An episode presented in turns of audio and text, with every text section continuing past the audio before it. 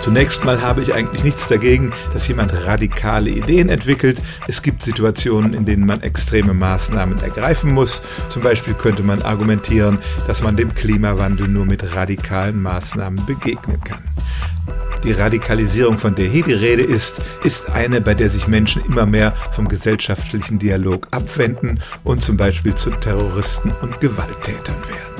Und tatsächlich gibt es Anzeichen dafür, dass Menschen, die sozial isoliert sind, dafür besonders anfällig sind. Und natürlich bietet das Internet neue Möglichkeiten, solche Menschen zu finden und zu rekrutieren. Warum sind diese Menschen besonders anfällig? Jeder von uns braucht soziale Bindungen und wenn man die im Alltag nicht hat, dann können flüchtige Online-Bekanntschaften diese Lücke füllen und zu einer Art Ersatzfamilie werden.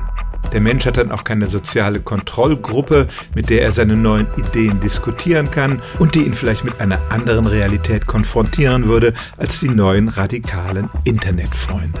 Man bezieht seine Informationen und Meinungen dann nur noch von diesem neuen Beziehungszirkel, den man online gefunden hat. Untersuchungen zeigen aber auch, dass kein Mensch allein durch Online-Interaktion etwa zu einem Gewalttäter oder Terroristen wird. Radikalisierung ist kein Prozess, der sich im luftleeren Raum abspielt. Es ist ein sozialer Vorgang und es stimmt tatsächlich, dass extreme Gruppen die Suche einsamer Menschen nach sozialen Beziehungen für sich ausnutzen. Stellen auch Sie Ihre alltäglichste Frage unter stimmtz.radio1.de.